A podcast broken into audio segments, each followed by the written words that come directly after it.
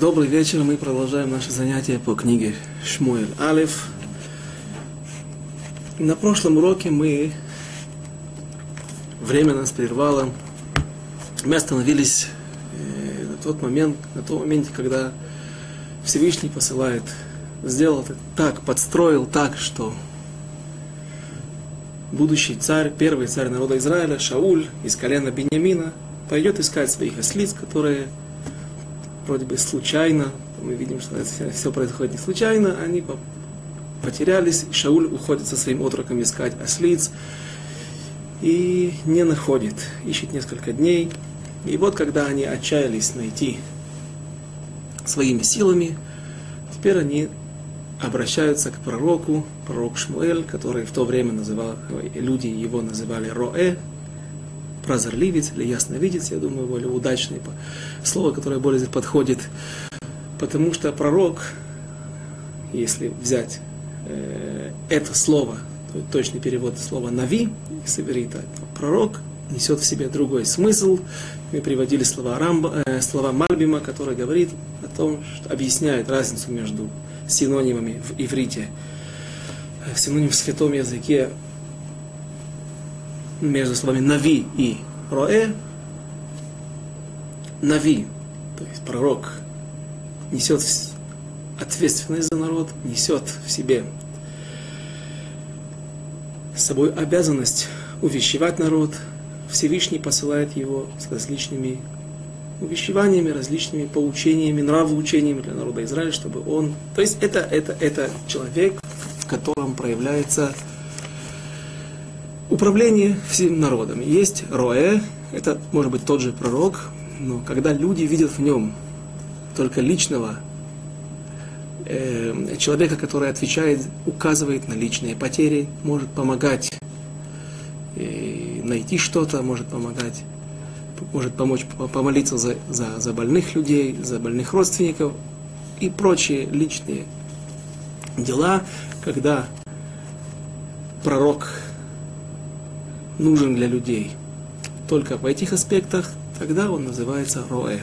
И мы уделили некоторое время для того, чтобы разобрать этот стих, когда говорится, и до этих пор в народе Израиля э, пророк назывался Роэ, а вот сегодня, вновь, когда пришел Шмуэль, то есть, иными словами, вернемся вновь, иными словами, до того, как пришел власти, если можно так сказать, как до того, как Всевышний установил пророка Шмуэля над народом Израиля, быть, быть его главным лидером, главным вождем, управляющим народа Израиля, в народе убегали от того проявления пророка как увещевателя, как человека, который указывает правильный путь.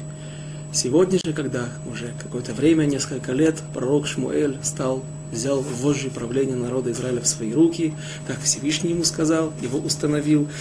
Э, теперь, когда Шмуэль, мы все помним, э, его одно из основных проявлений, одно из основных поведений его, которое помогло установить народ Израиля, поднять его высокий духовный, на высокий духовный уровень, это был тот факт, что он ходил все время судить народ Израиля по всем общинам, по всем местам разбросанным, отдаленным, и это помогало ему увидеть, где есть послабление, где есть какой-то развал, где есть проблемы, и сразу же их каким-то образом различными способами исправить. И, соответственно, кетоца, как последствие такого поведения, такого праведного и очень э, достойного управления народа Израиля, сразу же в народе начинают называть пророка Нави. То есть, иными словами, ходят к нему не только за утерянным кошельком, за утерянными ослицами, а также ходят с вопросами, чтобы Рэбе указал, чтобы пророк указал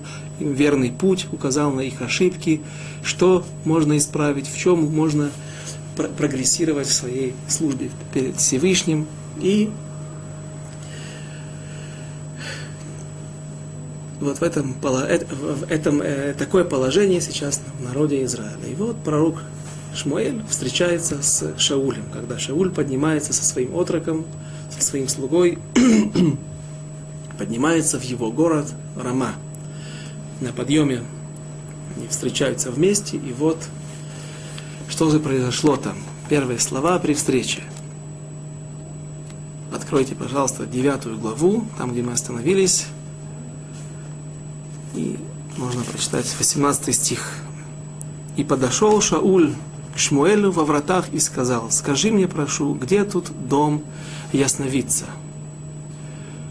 И следующий, 19 стих. «Ваяан Шмуэль эт Шауль вайомер, анохи ароэ, עלה לפניי הבמה, ואכלתם עמי היום, ושלחתיך בבוקר, וכל אשר בלבבך אגיד לך.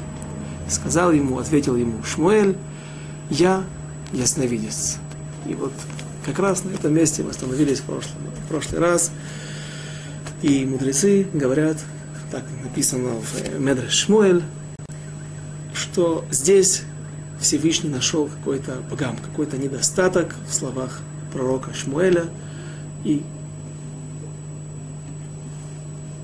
не, не нужно было говорить Шмуэлю «я прозорливец», «я ясновидец», «я пророк». Несмотря на то, что мы не можем обвинять пророка Шмуэля, сюда нельзя это отнести вообще. Надо подумать о нем, что он был нескромен, что он был, он в данный момент возгордился, но большие люди, великие люди, Всевышний взыскивает с них за каждое неправильное поведение, за каждый неправильный жест, за каждое неправильно сказанное слово.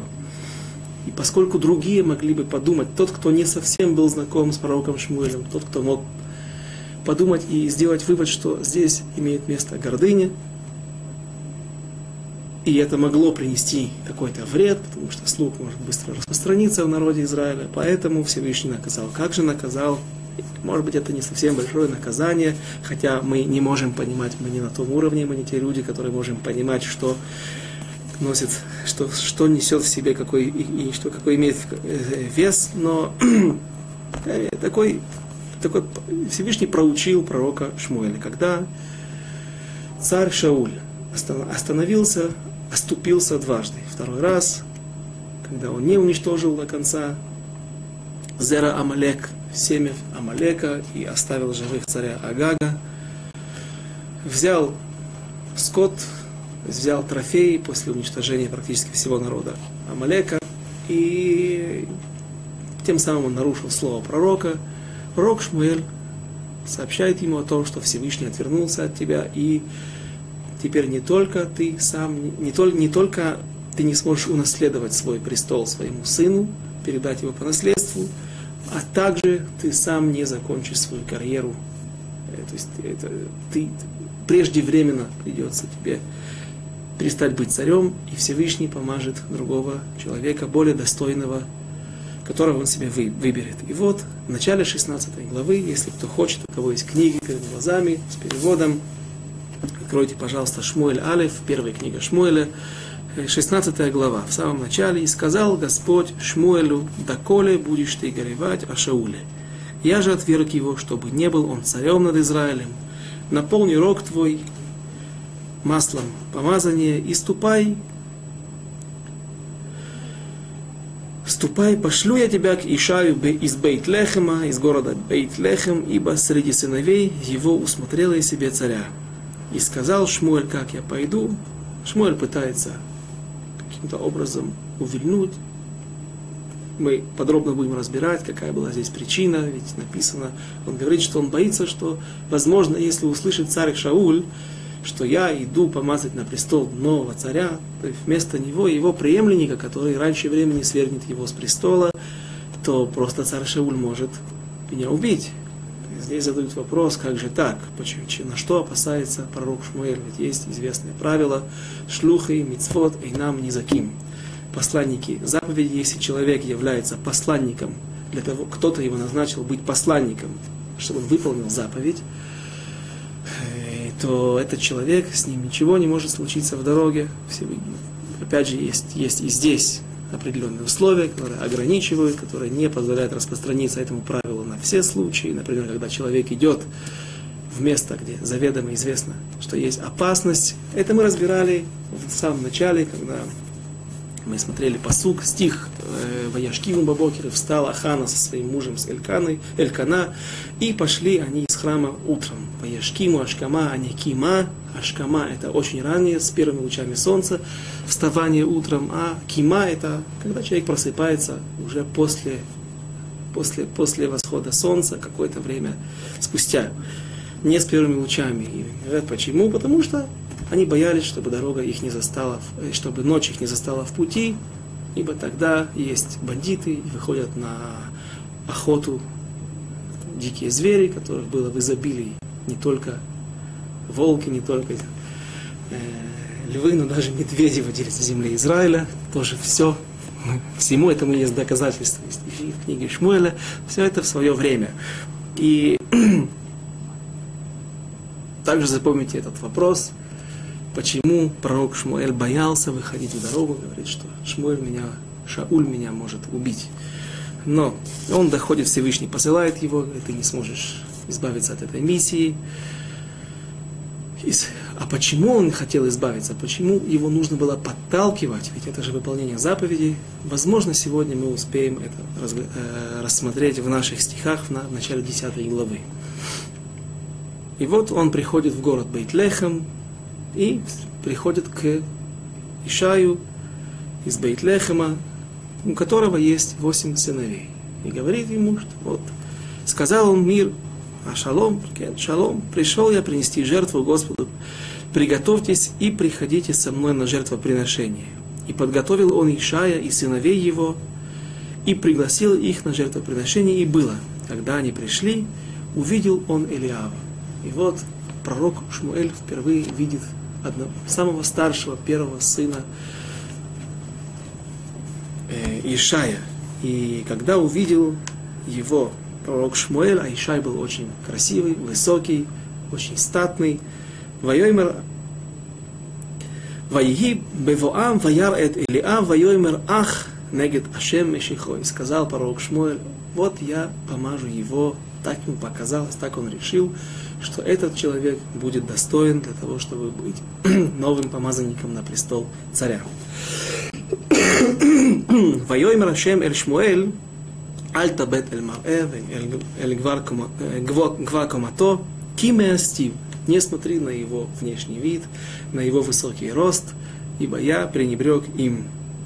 И так проводит всех семерых сыновей э, Ишай, одного за другим. И пророк Шмуэль говорит, нет, и этого, и этого. Я не слышу, не слышу, чтобы Всевышний отозвался ко мне и сказал, что это он. Или... Всевышний говорит, нет, это не он, не он. Это слышит только пророк Шмуэль, но проходит семь, семь сыновей, и вдруг они заканчиваются. Говорит пророк Шмуэль, есть еще Неарим, а им есть от Неарим, есть ли еще какие-то сыновья у тебя, которых нужно по... Ишай говорит ему, смотри, есть еще один, но он является пастухом нашего скота, он пасет наш скот, наших овец, и кроме того, то есть, зачем он это рассказывает, зачем он рассказывает об этих подробностях? Указать на то, что в его глазах этот человек, этот восьмой сын, Давид, он недостойный быть, недостоин для того, чтобы быть царем, и он говорит, он катан, катан, но, уже третий раз я обращаю на это внимание. Катан всегда, когда приводится возраст, то говорят, если хотят сказать о возрасте в книге, в, в, наших писаниях, если хотят сказать о возрасте, то говорится большой бах, бехор или бехира, первенец, а если молодой, цаир или цаира, меньший, старший бахор, меньший цаир – если же говорится катан, то, как правило, наверняка есть какие-то исключения, но, как правило, катан, то есть в глазах этого человека, в глазах своего отца, Ишая, Давид был катан маленький, маленький, недостойный.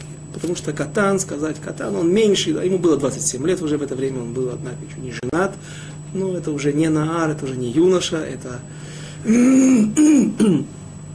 не маленький ребенок. И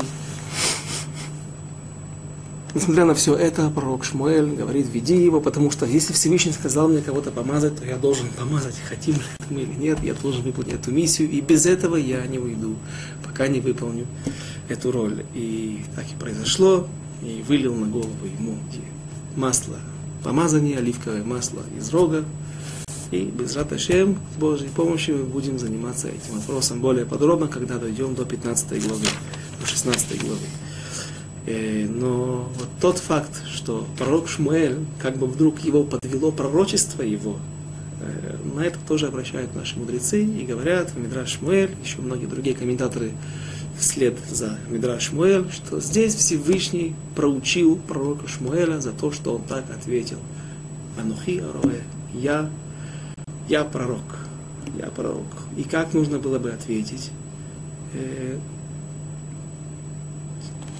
Можно предположить, что мог, должен, может быть, он должен был послать кому-то, чтобы он сказал, я не знаю, пойди спроси другого, и вдруг он предстает, предстает перед ним, когда Шауль наконец-то находит пророка, и вдруг он видит, что о, какая скромность, какой человек, он отказался открывать мне то. Нет, так, так, это неправильно так думать, потому что мы не обязаны делать совершенно глупые поступки, слишком далекие, слишком прикидываться большими праведниками, а показывать что-то.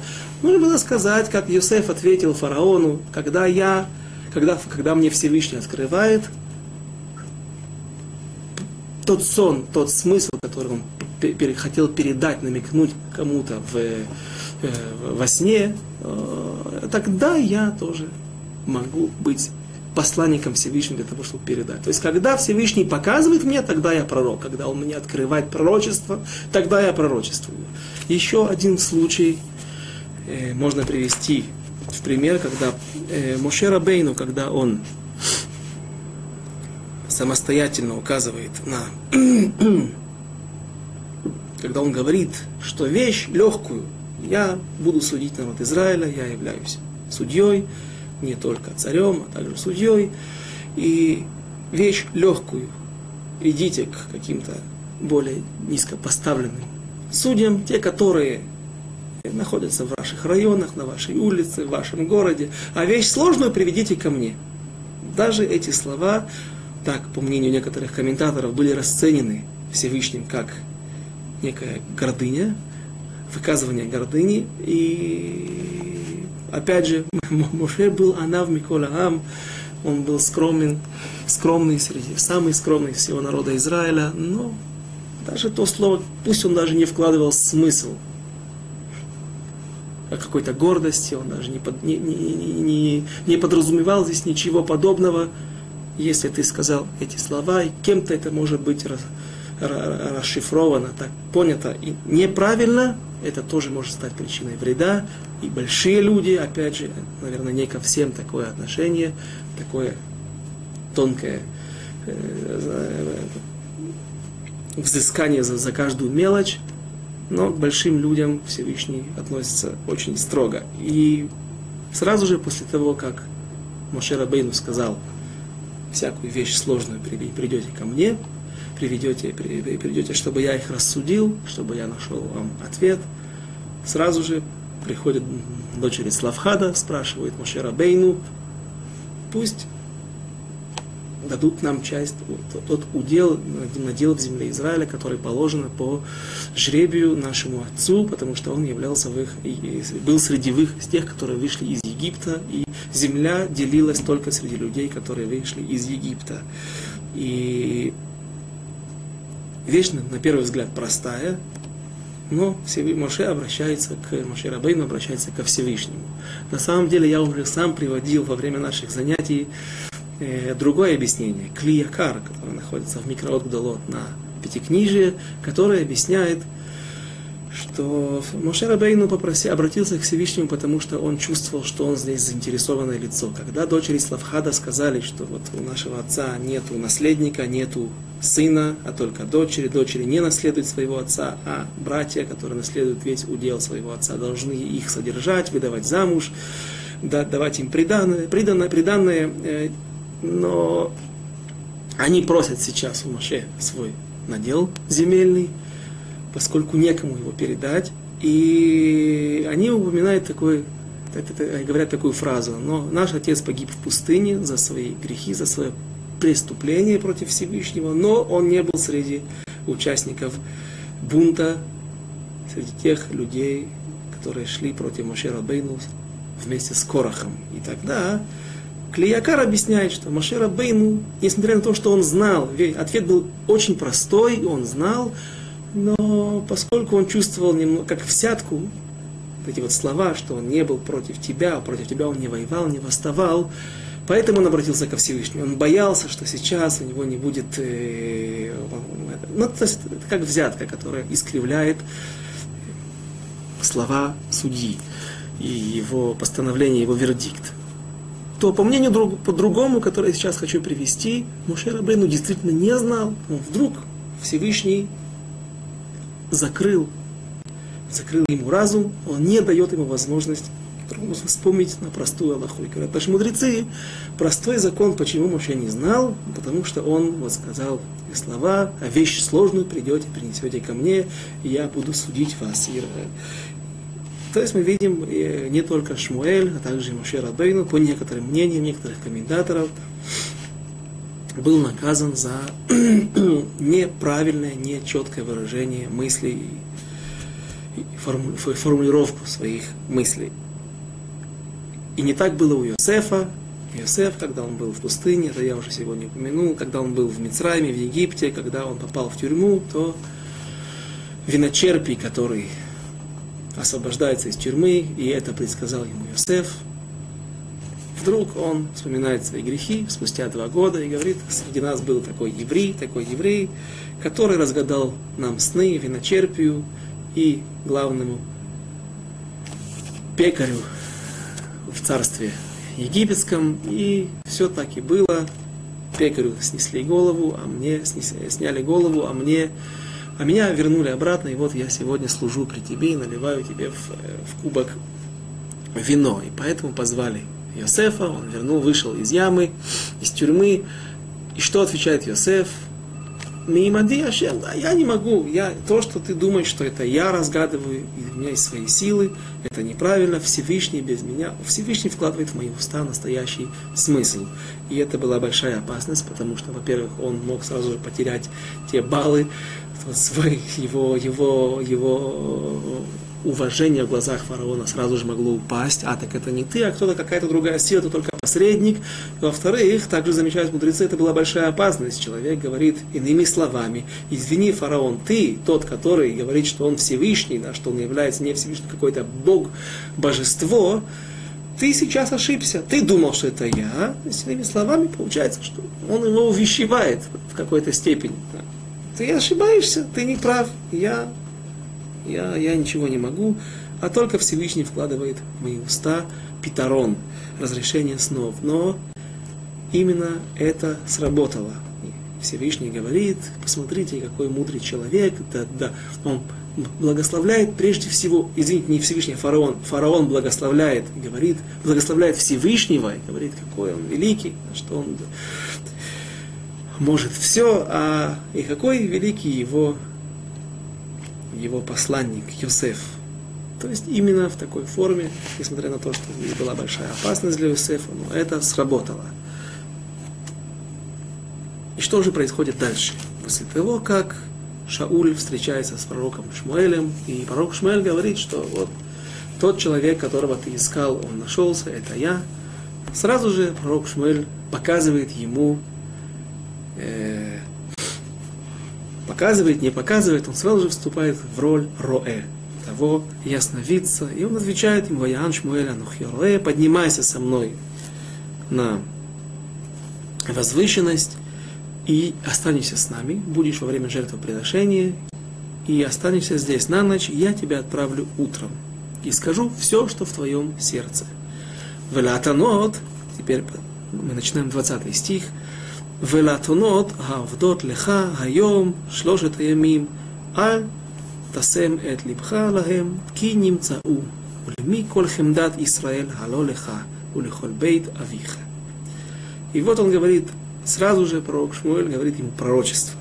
И те ослицы, которые у тебя потерялись вчера и третьего дня, то есть уже мы видим отсюда, они искали как минимум три дня в окрестностях, по всем окрестным землям не, обращай, не, не, пусть не печалится твое сердце, не обращай на это внимания, потому что они уже нашлись. И вдруг слова, которые не совсем стыкуются с первой частью стиха.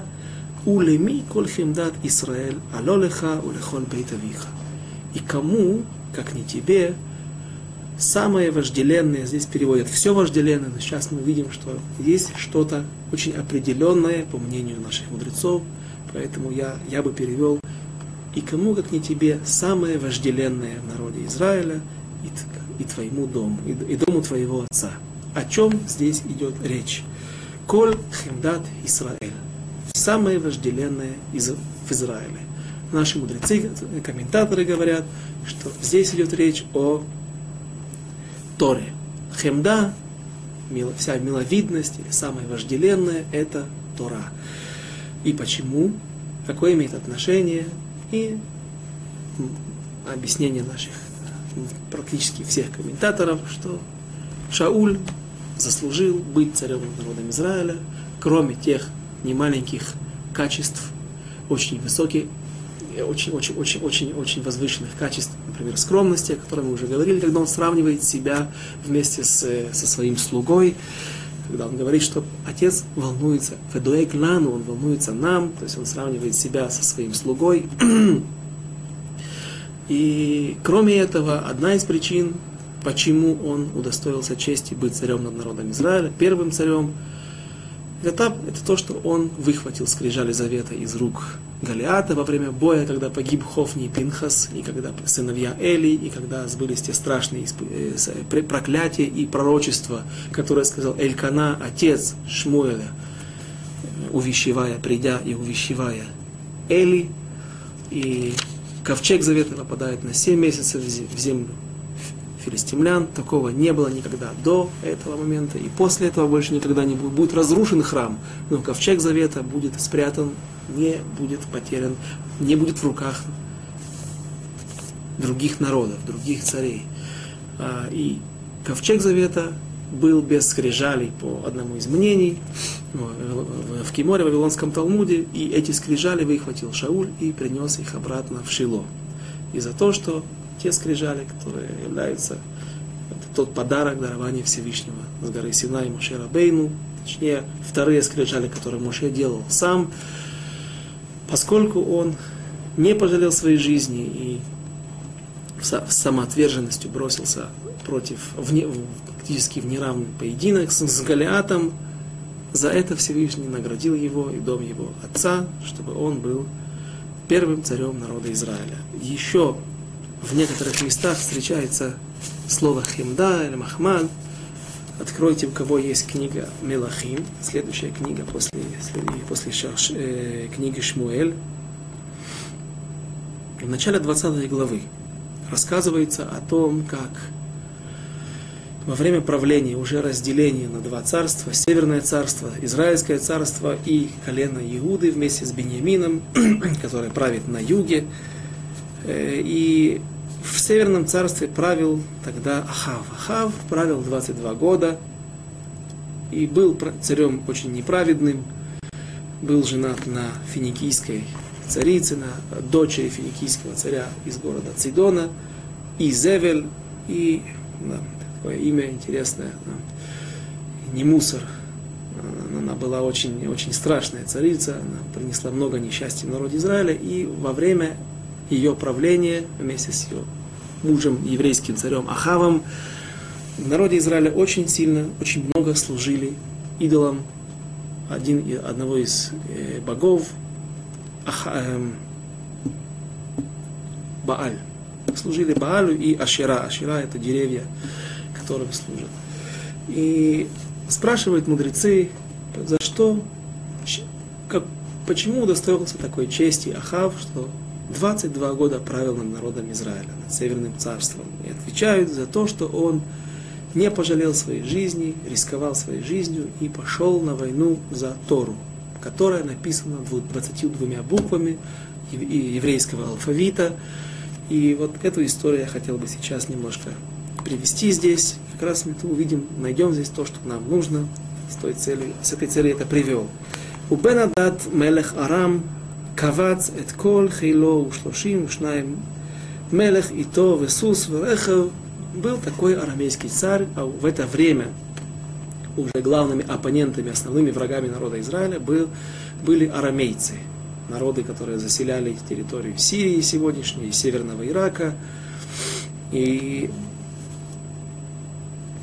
э, Бенадад, такой царь, приходит в землю Израиля и подходит к Шамрону, столице, тогдашней столице, столице э, Северного царства, и послал он Кахаву, царю израильскому, в город сказать ему, так сказал Бенадад, серебро твое, золото твое, детей твоих, э, слуг твоих, рабынь, все, все, я, то, что облагает его налогом, все я хочу получить. Бенадад, точнее Ахав, его военное положение было не очень хорошее, армия была не хорошо вооружена, не многочисленна. Им он вынужден согласиться и заплатить эту дань, заплатить, расплатиться с Бен Ададом. И когда Бен Адад, арамейский царь, увидел, что дело идет хорошо, зачем довольствоваться, довольствоваться малым, можно попросить еще. Поэтому он вновь посылает к царю Ахаву. И что же он теперь просит? Он просит Коль Махмад Эйнеха. Махмад Эйнеха, то, то есть вожделенная или там, милость твоих глаз, миловидность твоих глаз. И Раши на месте объясняет, что это имеется в виду Сефер Тора, свиток Торы. То есть он говорит, и скажите господину моему царю, все, зачем ты прислал в первый раз к рабу твоему, я готов сделать, а этого сделать не могу, так отвечает Ахав. И ушли послы, то есть не один свиток Тора, там написано, что он будет, пройдут по всем городам, по всем домам, да, и соберут все, вынесут свитки Торы, и будут они отвезены к Ахаву, к Бенададу в, э, в Арам. Зачем ему это нужно было? Что он видел в этом? Э, возможно, что слава еврейских пророков гремела на весь мир э, во время правления другого царя, у которого был военачальник по имени Нааман, у которого была проказа, и он приедет именно в Израиль пророку Илише, для того, чтобы тот исцелил его от проказы, и так это и будет. Илиша действительно его исцелит. Возможно, что действительно отношение к Торе было уважительное. И он в этом видел действительно большой клад, большое достояние – Поэтому он хотел забрать. Отвечает Бенадад, посмотрите, он собирает свой совет, своих мудрецов, военачальников и говорит, посмотрите на этого наглеца, я все, что просил, я ему дал, чуть ли не своих сыновей, своих рабов, своих, своих, своих служанок, не только золото и серебро. Нет, ему мало, теперь он против. Но если эти вещи, они мои, то как я могу отдать Тору, которая не моя, она принадлежит старейшинам? Интересно, отношение, да, нечестивец, человек, при котором никогда не служили столько идолам, Баалю не служили так, как служили при Ахаве. 22 года. Ну, есть какие-то вещи, есть какие-то вещи, которые он не готов потерять, не готов отменить их. Кроме того, э, интересный взгляд. Не то, что ему не только потому, что ему жалко было Торы, он считал, что это вещь, которая дороже золота, Миальфей Загав Хесев дороже, чем золото и серебро. А еще одно объяснение. Она не моя, она принадлежит, старей, она принадлежит старейшинам. И в, во втором стихе в Таилим царь Давид говорит так. Первый псалом, псалом אשרי האיש אשר לא הלך בעצת רשעים, ובדרך חטאים לא עמד, ובמושב לעצים לא ישב. Счастлив человек, который не ходил по совету нечестивых, и на пути грешников не стоял, и собрание легкомысленных не сидел. Следующий стих. Ки им бетурат ашем хевцо, у бетурато егеге ямам валайла. А только к Торе Всевышнего влечение его, и Тору его изучает он днем и ночью. Во втором стихе Здесь написали его с большой буквы перевели. У кого есть русский перевод, Масадров Кук, это не по всем мнениям. И потому что, когда в первой части второго стиха говорится так, только рак бетурат ашем хевцо, только который Всевышнего, его влечение, его желание. После этого, если человек с такой, это превышает желание выше, все другие желания, когда человек находится в таком положении, и Тору его, вырак убы Торато, Торато кого, Тора его, кого? Если мы скажем Всевышнего, это лишнее слово, потому что в первой части мы уже слышали, в первой части в этом же стихе написано, ну, только к Торе Всевышнего его влечений. Говорят мудрецы о ком, о чем речь? Тора то его, того человека, кто, кого влечет Тора Всевышнего, в конце концов, она становится его частью. Это входит в его, в его внутренность. Человек сам является носителем Торы, поэтому Тора его, смысл такой, Тора этого человека.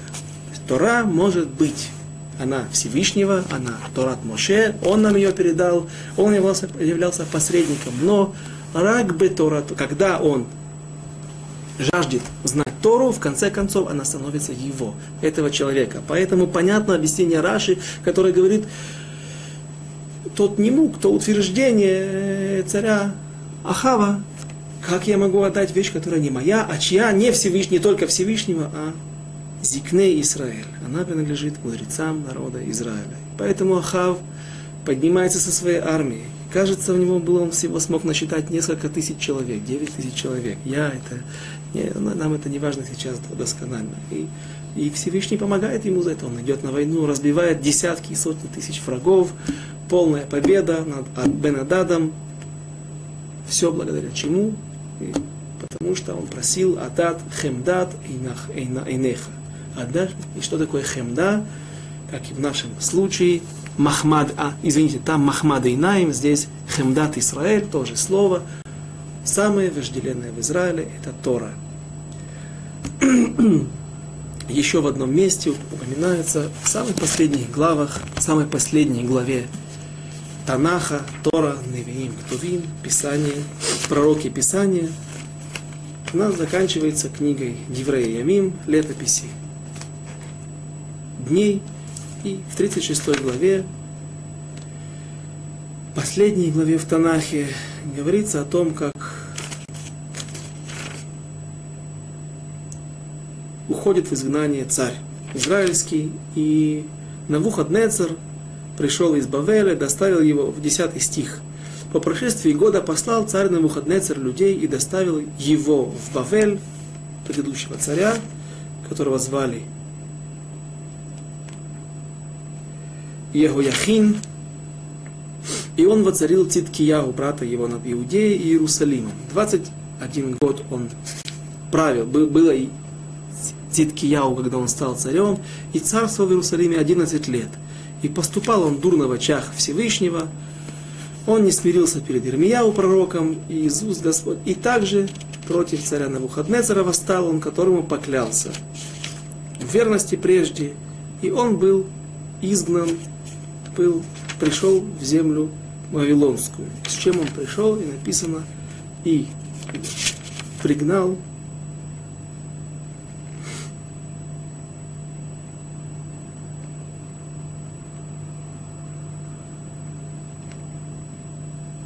им хемдат, и пришел он в землю Вавилонскую, им хемдат клей бейт Ашем, с э, лучшими сосудами, драгоценными сосудами Бейт Ашем. То есть та, те дорогие сосуды, наверное, минора, наверное, золотой жертвенник, на котором делали воскурение, и прочие золотые сосуды, все это было принесено в Бавель. То есть там они также называются утвари, если можно так сказать, которая являлась неотъемлемой частью служения в храме, она также называется словом клейхимда. То есть мы видим, что несмотря на то, что для чего я привел эти два места, чтобы из них мы увидели, что когда не прямым текстом написано в тексте, не, напи- не, не, э, не упоминается здесь Тора, но из других мест, где более известно, наши комментаторы говорят о Торе. И это та причина, почему, одна из причин, почему Шауль удостоился той чести быть царем над народом Израиля. И вот, что же происходит дальше.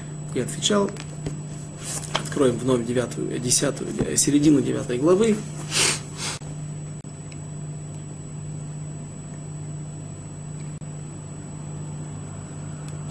Двадцать первый стих.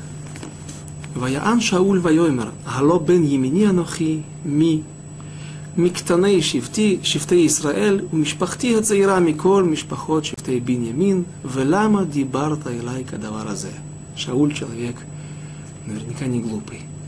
Не только мы, не только комментаторы заметили какую-то какую-то какую-то какую-то не, какую-то несостыковку в, в стихе, что первая часть вроде бы говорит вещь понятная, вторая кому как не тебе самое вожделенное в Израиле, и Шауль сразу же поскольку является очень скромным человеком, сразу же чувствует, он еще не понимает, о чем идет речь, но он понимает, что слова какие-то странные, слова какие-то возвышенные.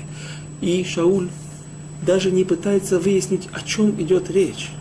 Он сразу же говорит, начинает оправдываться и говорить, о каких вещах ты можешь говорить, о каких возвышенных вещах ты можешь, как ты можешь их относить ко мне, ведь я из самого маленького колена, я из самой слабой, самой незнаменитой семьи в колене Беньямина, в самом маленьком колене. О себе он даже не говорит, что есть в нашем семействе также есть какое-то количество э, людей. И этого достаточно, это он считает достаточно, он даже не себя он просто не упоминает. Почему колено Бенемина было самым малочисленным? события, в которых мы находимся сейчас, эти времена, они были после войны, в гражданской войны, которая описывается в конце книги Шуфтин. Есть мнение, которое относит это, это, это, эти события, страшные события, к другому сроку, но большинство так общепринятое мнение, что действительно, как это написано в конце книги. Шофтим, когда судьи, когда весь народ Израиля собрался по приказу первосвященника, а им был Эли. Получается, что Эли вел народ Израиля на эту войну против колена Бениамина, и колена Бениамина за страшные преступления, которые были сродни преступлениям э, э, э, людей, населявших с Дом и Амору.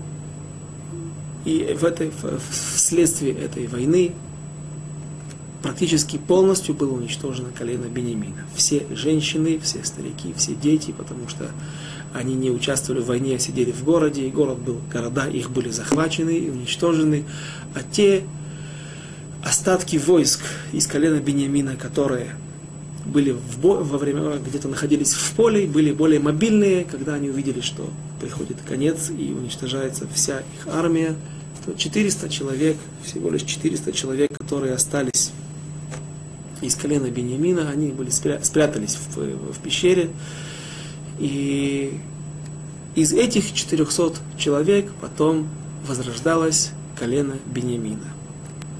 Была, был определенный образ, способ, которым нашли. Как, не всем хватило даже жен, но женщины были найдены. И вот прошло несколько десятков лет. Наверное, из того колена, из тех 400 человек, которые остались после тех страшных событий, колено Бенемина не могло подняться до, до каких-то больших размеров. Возможно, было несколько тысяч человек. И Беньями, э, Шауль очень удивляется. Он не понимает, он подозревает, что речь идет о каких-то очень высоких, возвышенных смысл, каких-то э, возвышенных, и речь идет о возвышенных вещах, но он не может даже представить себе, что то колено, которое, на котором есть такое пятно, то колено, которое самое маленькое, даже, да, да, даже оно не, не несет в себе те, то количество, которое подобает, чтобы было у колена, сотни тысяч, быть, миллионы, которые были в других коленях. И вдруг выбор падает именно на него, но пророк Шмуэль, выполняя свой приказ Всевышнего, выполняя то пророчество,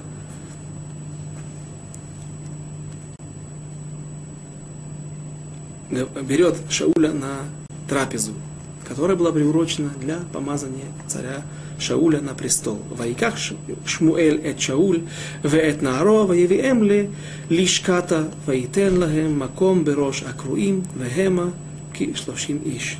И взял пророк Шмуэль Шауля и его отрока, привел их в то место, где, в то помещение, где должно было быть должна была быть праздничная трапеза после жертвоприношения, и усадил их во главе стола. Во главе стола, где были призваны 30 человек на эту трапезу. Вайомер Шмуэль летабах, и сказал пророк Шмуэль, человеку, повару, который работал на кухне и готовил им еду, самая большая мана, самую большую порцию, которую приготовил я для человека, о котором я говорил, дашь вот Шаулю, и поднял он шок, поднял целую голень и дал пророку, э, царю Шаулю. Еще не царю. וירם את הבח את השוק, והעליה וישם לפני שאול, ויאמר הנה הנשאר שים לפניך. Эхоль ки ламоэд шамур леха леймор хаам карати. И вновь какое-то непонятное слово, какая-то непонятная фраза. И сказал Шмуэль, повару подай-ка ту часть, которую я дал, я дал тебе, о которой сказал я тебе, отложи ее у себя. И взял повар голень, и то, что над нею, и положил перед Шаулем. И сказал Шмуэль, вот что отложено тебе. И тут иносказательно, не только это порция, не только эта голень положена тебе. Положи перед собой и ешь, ибо это сбережено для тебе. Не совсем правильно. Давайте прочитаем ивритский перевод и пробуем перевести наш перевод. Ханишар сим лефанеха эхоль, а все, что останется, клади перед собой и кушай, кила моет шамулеха, ибо со временем, будет, придет время, моэт, какое-то время, шамурлиха, при, при, при, э, прибережено для тебя, при, для тебя Всевышний приберег тот момент, когда ты скажешь «Леймор хаам карати» сказать «Я созвал народ». Кто говорит такое, такие слова? Человек, который обладает властью. Человек, который может сказать, и он знает, что народ придет.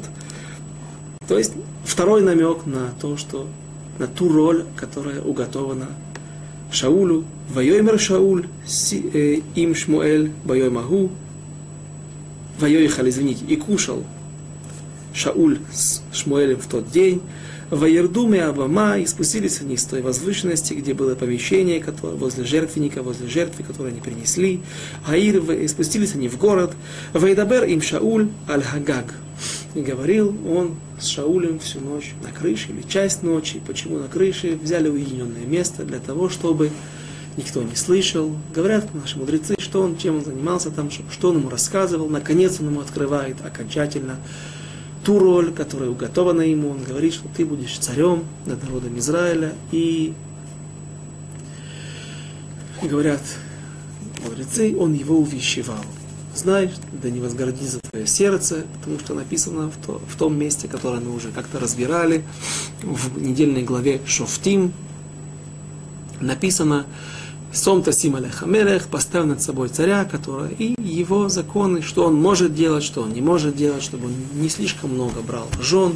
Рамбам пишет, царь нельзя на основании то, что написано черным по белому в Торе, нельзя, э, царь пусть не берет много жен, и Рамбам нам объясняет сколько. Пусть не возьмет много, только 18. Да? И, и так далее. И там написаны такие слова «бильтирум леваво» да пусть не поднимется, не возгордится твое сердце. То есть царь, он прежде всего поставлен, он нужен, его, если нужен, по тому мнению тех мудрецов, целый урок мы, если не больше, занимались этим вопросом, является ли это желанием, желательным, чтобы был царь в народе Израиля, или это такое положение бедие, бедиават, постфакту, то есть когда человек не люди опустились до такого уровня и не могут без царя, без, а, не могут жить только с одним царем, единственным царем, который на небесах. Как бы там ни было, царь является ставленником Всевышнего для того, чтобы он управлял народом, для того, чтобы держал народ в рамках, в рамках Торы, в рамках выполнения заповедей, следил за тем, чтобы в народе был высокий духовный уровень, соответствующий духовный уровень. И для этого он вызвал, он, пророк Шмуэль вызвал Шауля на крышу и там разговаривал с ним.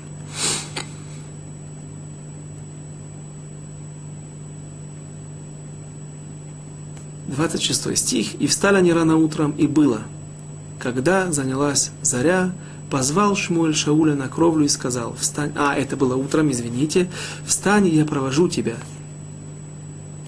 И встал Шауль, и вышли они оба из дома, он и Шмуэль, когда подходили они к краю города, Шмуль сказал Шаулю, скажи слуге, чтобы он пошел впереди нас. По какой-то причине, которую мы должны разобрать, попытаться найти ответ, по какой причине отсылает пророк Шмуэль отрока.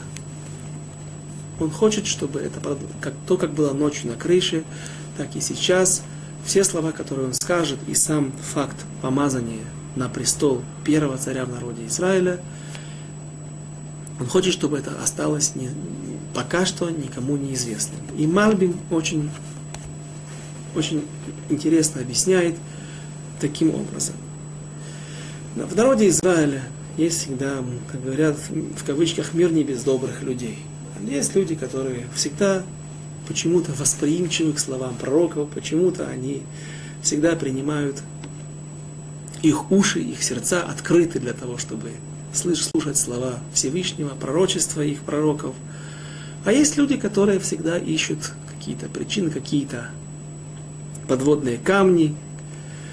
И если бы сейчас пророк Шмуэль прилюдно помазал на престол первого царя Шауля, а потом сделал бы жребий, и Всевышний, то, как будет в будущем, Всевышний начнет по жребию выбирать, пройдет одно колено, другое колено, остановится на Беньямине, и все семьи из колена Беньямина пройдут перед пророком Шмуэлем и скажет, это семейство, семейство Киша, отца. И вот потом жребий выпадет из всех членов этого семейства, выпадет на Шауля. То тогда могли бы люди сказать, нет, пророк Шмуэль сделал подтасовку, он сделал какой-то не, не очень честный жребий, для того, чтобы именно тот помазанник, для того, чтобы он, он не оплошал. А? Вот кого-то он помазал до этого на престол, а после этого он что он делает? Он делает жребий, якобы Всевышний на самом деле указывает ему на человека, которого он когда-то сам помазал, которого он хотел помазать.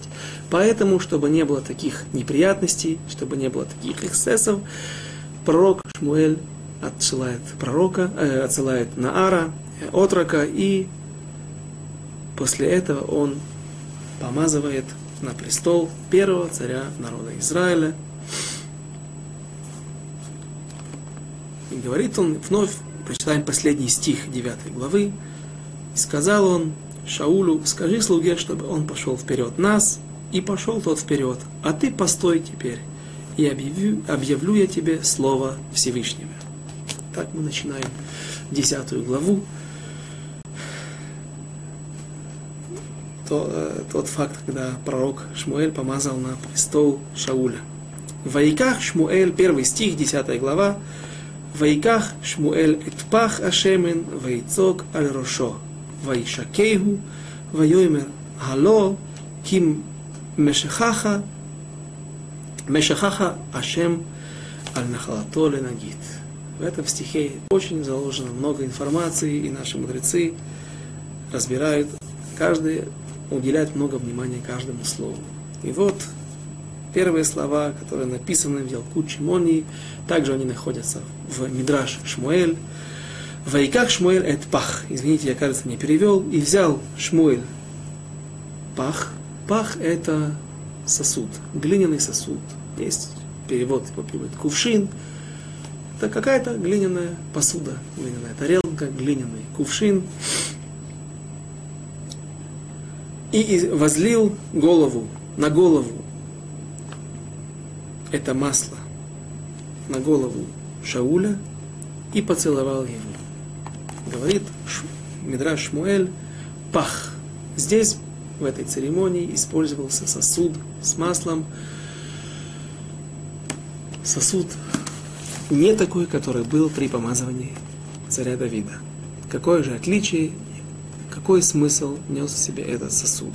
Царь Давид был помазан на престол из масла, маслом, которое было набрано, оливковое масло в первую очередь, и оно было набрано, находилось в роге, сосуд, который сделан из рога. Почему здесь был рог при помазании царя Давида, царя Соломона, почему в этой ситуации царь Шауль помазывался из глиняного сосуда? Разница такая. Все, что сделано из каких-то предметов, которые находятся в неживой природе, то есть например, земля или глина. Во-первых, глиняный сосуд, если он не очень обожженный, не обнесен какой-то глазурью, то он хорошо впитывает в себя те вещества, которые в него помещают, и, соответственно, со временем это может завоняться, это может э, издавать какой-то неприятный запах, если даже его моют, тем не менее, это не сосуд, который можно очистить окончательно, и со временем он э, становится маус не очень приятным. Э, второе, он очень шавир, он очень хрупкий. Даже обожженная глина, обожженная земля, она при хорошем ударе может лопнуть может отреснуть рог, поскольку это сосуд, сделанный из животного, из то, что произрастает на животном, то, что выросло, являлось частью животного, как, например, кожа, которая тоже очень крепкая, все, что сделано из животного, оно более крепкое. И тем самым соответствующие выводы. Поскольку народ Израиля просил не очень в хорошей форме мы уже несколько причин разбирали, какая разница была между нужной формой, правильной формой прошения царя, поскольку не было тех предпосылок, не было тех условий, которые нужны для хорошие условия, которые говорит Тора или говорят наши мудрецы, наши комментаторы, при каких условиях нужно и как избирать, какими мыслями избирать царя. Всевышний дал им царя временного. На самом деле у пророка, у Шауля была возможность, если бы он не оступился, если бы он не согрешил дважды против слов пророка, у него была бы возможность продлить свое царствование. Мы приводили здесь царя, э, слова Рамбана, который уточняет из слов пророка Шмуэля, что если бы царь Шауль не оступился, то он мог бы остаться царем, его потомки могли бы править народом Израиля, по крайней мере, какой-то частью его. Но этот сосуд, который шавир, который может быть хруп, который хрупкий и разбивается, он указывает на, указывал, здесь был намек на то, что царство его будет недолговечным, царство, которое он не сможет унаследовать своему сыну, и царство, которое в скорости лопнет, то есть как лопается глиняный сосуд, а и оно не так долговечно, как рог. Второе, второе различие между помазыванием на, на престол, между помазанием царя Давида и царя Шауля, это масло. Есть мнение, что масло, которым был помазан царь Давид, это оливковое масло, и это то масло Шемена Мишха, то масло помазания, которое еще сделал в пустыне Мошера Бейну, пророк Моисей, когда он собирал мешкан, он должен, быть, должен был обмазывать все части мешкана, и там задают вопрос мудрецы, как же так, как он мог все это сделать, как могло хватить того масла. Известно было количество, сколько Маше сделал в пустыне масла, помазания особого масла, и которым помазывались на престол цари, первосвященники, мешкан при его, при Хануката Байт, когда его было освящение. Есть мнение, что он просто окунал эти бревна, из которых, с, с, которые окружали мешкан, из, которые были как стена, поэтому масло не так впитывалось, и потом он обратно собирал его. А есть разные объяснения, вычисления, как могло хватить этого масла. И это масло было очень дорогое, не по цене, а по своему, по, своему положению. Его было не так много. Поэтому его очень берегли, и есть мнение, что царя Шауля помазали на престол не как царя Давида оливковым маслом, именно тем самым маслом, которое делал Моше Рабейну, а маслом Афарсимона.